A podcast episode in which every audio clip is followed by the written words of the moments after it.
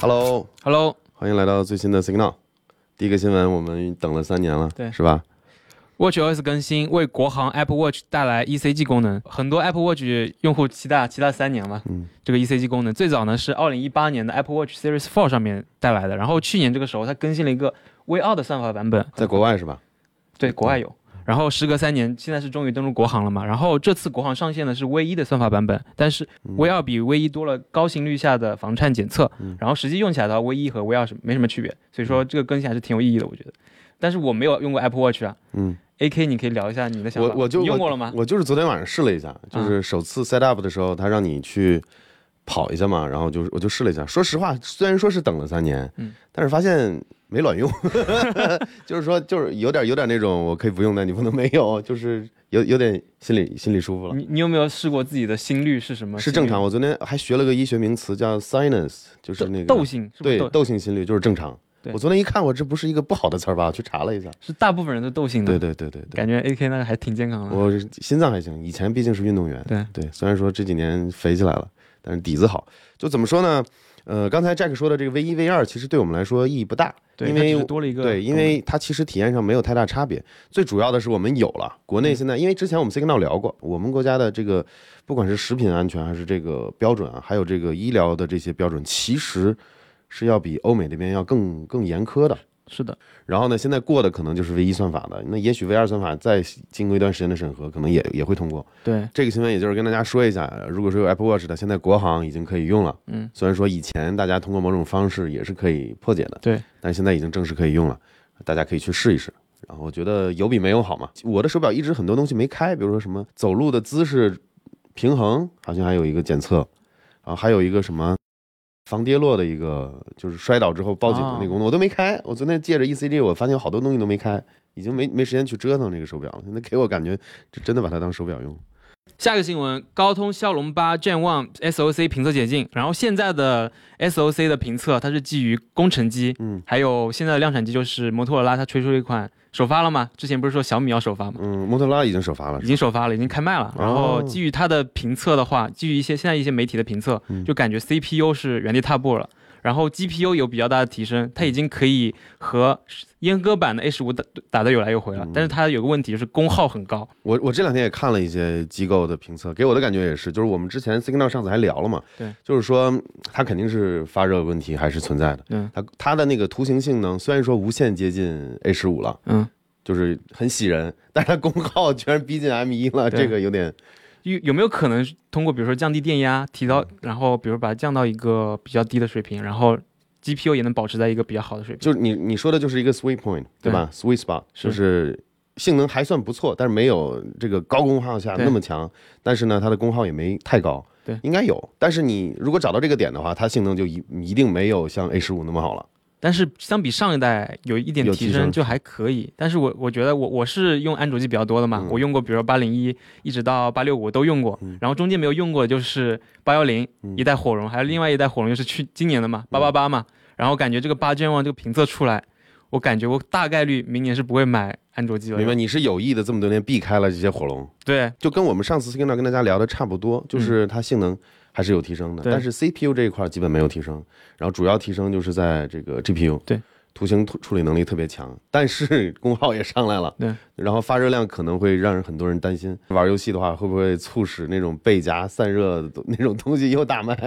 下个新闻，Java 的日志框架 Log4j 被发现漏洞，iCloud、Minecraft、Steam 等云端服务密码全受影响。嗯然后这个呢是最近比较大的一个新闻了，波及范围比较广的，包括国内、国外的 Google 啊、嗯苹果啊、国内的百度啊、腾讯全部都受到影响。已经有人做了一个汇总，说哪些服务受到影响，大家有兴趣的话可以看一下。嗯，AK 你怎么看这个新闻呢？我看了一下，它其实这个 Log4j 是一个库，是一个 Java 的一个库，是的，然后我简单说一下这个漏洞能干嘛。嗯，就好比比如说大家在那个呃登录论坛的一个输密码框、输用户名和密码框的这个地方，你本来它的后台应该只记录你输入了什么，对吧？但是你可以通过一些比如说外部的一些链接，然后加上某种特特殊的方式，就能让本地的，就是你访问的这个远程服务器，去按照你输入框里面的这个链接去建立一个外部链接。实际上，我这么解释啊，就是说安全性上来说，这个漏洞很大，嗯，就是本身这个东西不应该带这个功能，但是它有这么高的权限。但是它不应该去去建立这种这种连接，就造成了一个很大的风险。但是实际上好像又没造成什么问题，原因很简单，就是很多网站也好，服务在设计的过程中。考虑到可能会有这个问题，所以他做了多重的这种安全性的一个考虑，就是说这个东西理论上虽然说可能危害很大，但是又实际造造成不了什么情况。到现在为止没有什么再生，是的，但是从开发的角度来说，你就不应该这样子。嗯，对我我想到一个很好的例子啊，就前段时间我们团队小伙伴嘛，把我们自己的名字打错，电玩科技的玩改成那个玩游戏的玩游戏吧，对吧？就是事儿不大，但是从我们自己人就不该去犯这种错误，有点这种感觉。有个问题就是这个库是一群。志愿者维护的，不是一个收费的库，是一个开源的库。嗯，就是说，他们也开发者也在微推特上面抱怨嘛，嗯，说为什么 要骂我们？他们其实也拼命的想尽快解决这个问题。很简单，我看截止到现在，已经很多出问题的地方，已经已经像苹果什么 iCloud 已经修复了。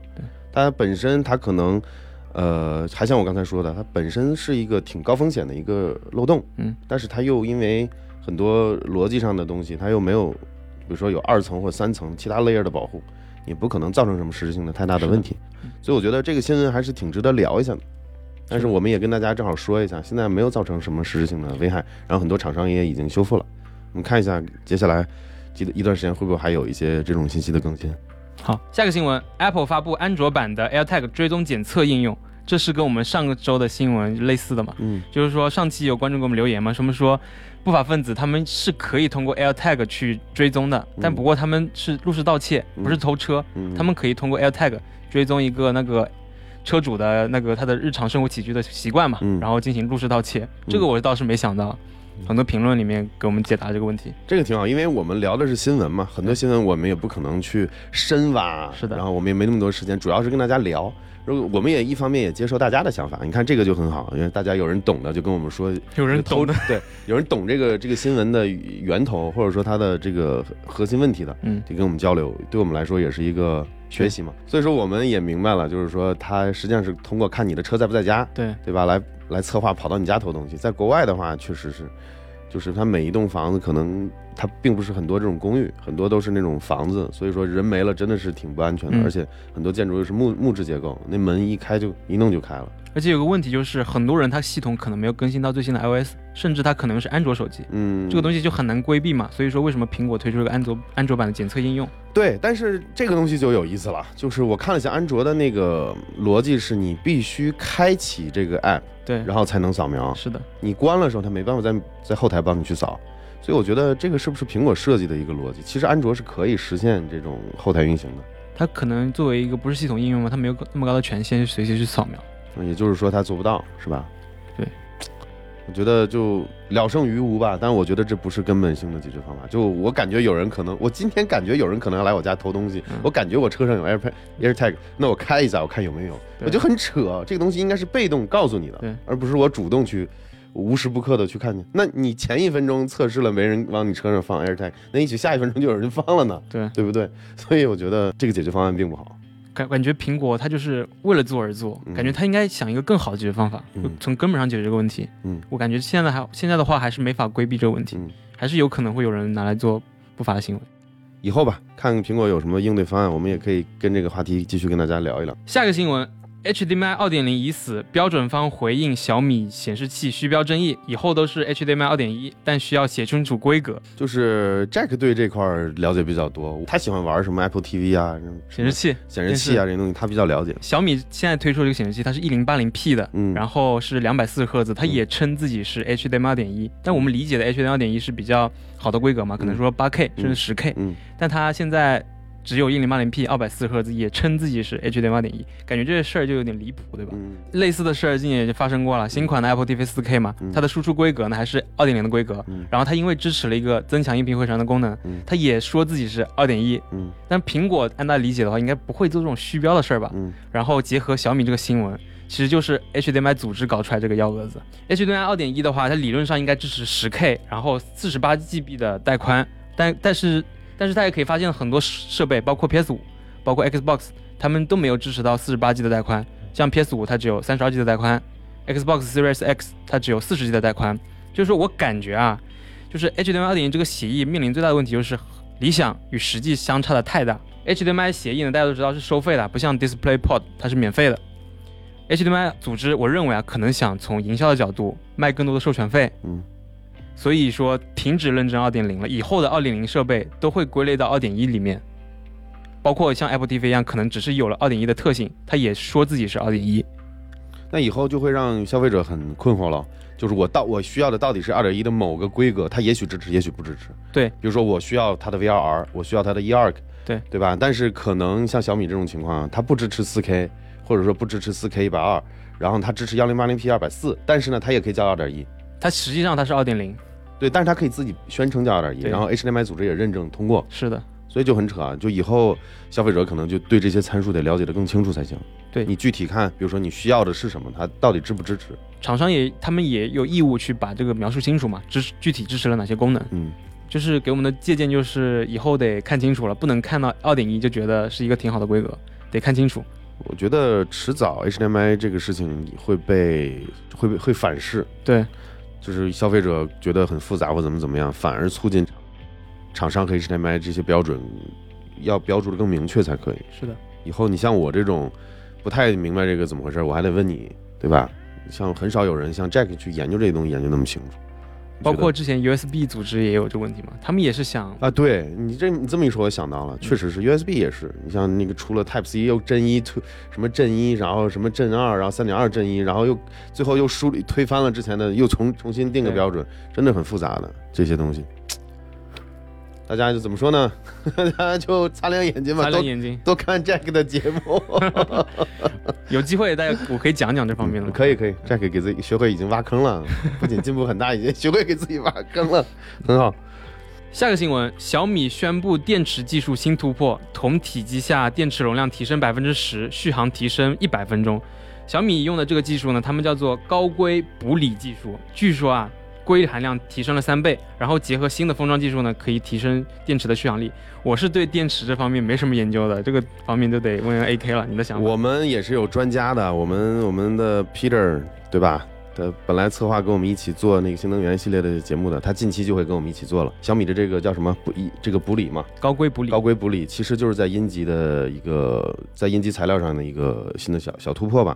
呃，相关的技术原理可能我们得等请行业大佬了。我们请 Peter，原来宁德时代的这个开发负责的这边这么一个牛逼的人，给我们讲讲电池技术了。嗯，近期我们就会邀请他过来跟我们一起做节目了。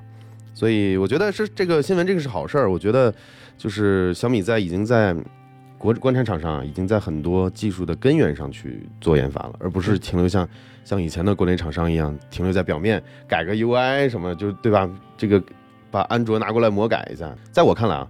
已经研究一些行业的技术的底层的一些东西，对，是好事儿。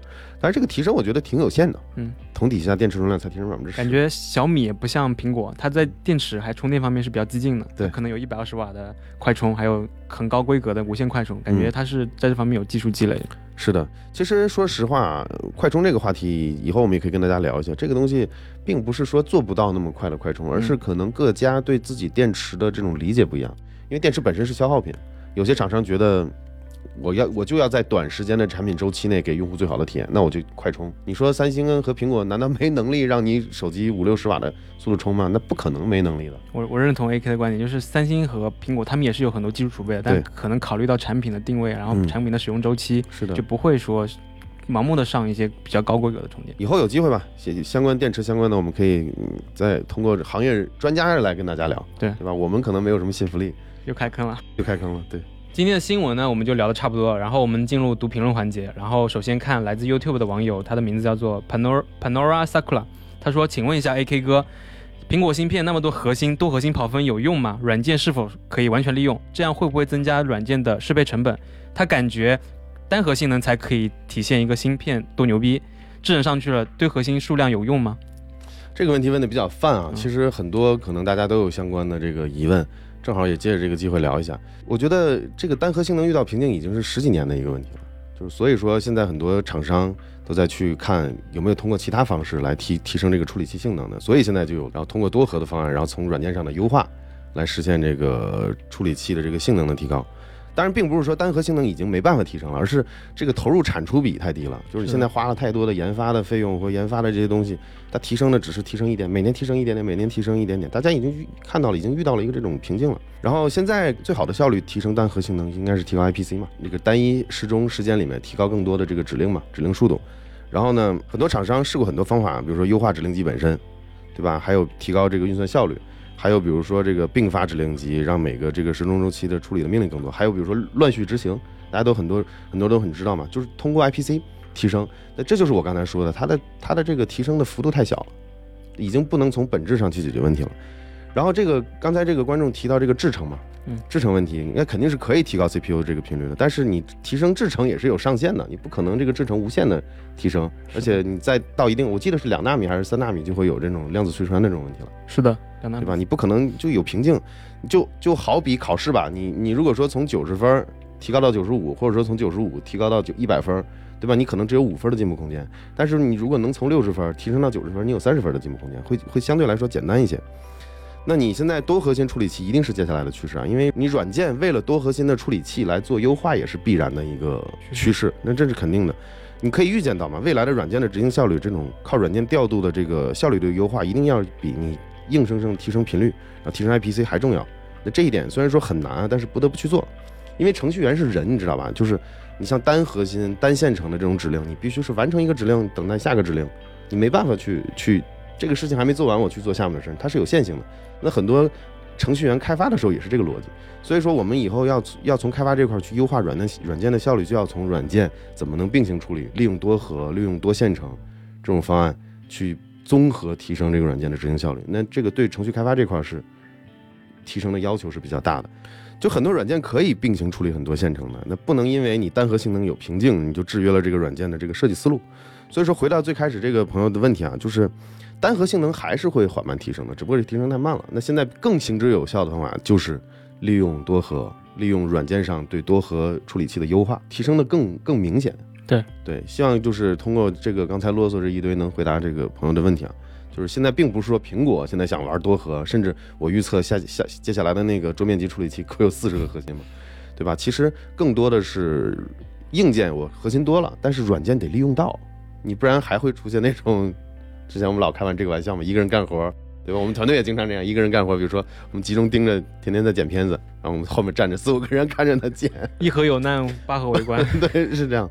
就是其实得从两个角度考虑，为什么苹果能做这样的事儿？因为它对开发，它一第一方开发是肯定没问题的。然后它对第三方开发者的这个号召力也是非常强的。我做了这么妈的四十核心、二十核心、四十核心的这个处理器，大家得软件上得用到，OS 系统得去合理的调度，对吧？考虑多核性能，然后你结合软件的优化，这个收益是要比等你单核性能提升提升 IPC 是要要高得多的，收益要高得多得多。对，大概就是这样的。呃，下一个评论来自哔哩哔哩的，他的名字是 SD Polar，然后他觉得我们会因为那个录 C 格档的时候会互相对视嘛，然后会导致我们的麦克风声音忽大忽小，然后他想让我们去改善一下，因为是 Podcast 嘛，嗯，还是收听为主嘛，嗯，那这个我们是有规划的，我们就是实际上。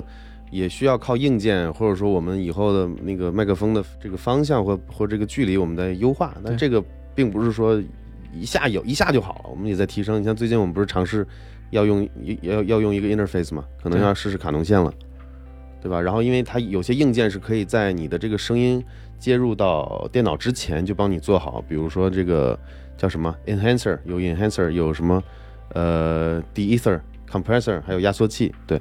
就是这个东西在进入电脑之前就经过一个硬件处理，可能会好一点，适合我们适合我们家。比如说我现在这样声音是比较大，那我这样声音就小了。但是它在进它在进入电脑之前，也许靠硬件就可以帮我把这个事情提上来，对吧？我们尝试，我们去尝试一些好的解决方案。对，最近就是我们喜马拉雅上一期节目，我看了一下，有五点六万的播放，感觉快听众越来越多了，我们也有必要去优化我们优化一下。可以可以。对，另外再跟大家说个事儿，呃，我们 Signal 已经做了十十几期了，是吧？十几期，十几期，然后效果还真是挺好的。现在在不管是 Podcast 还是喜马拉雅这平台上，现在国区呢，因为审核的问题，可能还要等一段时间。大家可以在喜马拉雅收听，然后喜马拉雅的体验也挺好，它可以有那个实时字幕的问功能，嗯，大家可以体验一下。行，那就最后打波广告嘛，就是希望大家在这个喜马拉雅和 Apple Podcast 上帮我们多评价、多留言。对。然后看一下我们这个体量能不能再再做大一点。以后我发现很多人其实喜欢听收听，对吧？但有很多人给我们反馈，在开车路上、上班路上、地铁上就听，对，可能做家务的时候听。对对对对。其实我们在 Apple Podcast 上面的评价挺好的，结果四点九分，可能有个别的人评了一分，就是可能所谓的喷子吧。嗯，对，行，就是大家多多评论吧，多多打五分。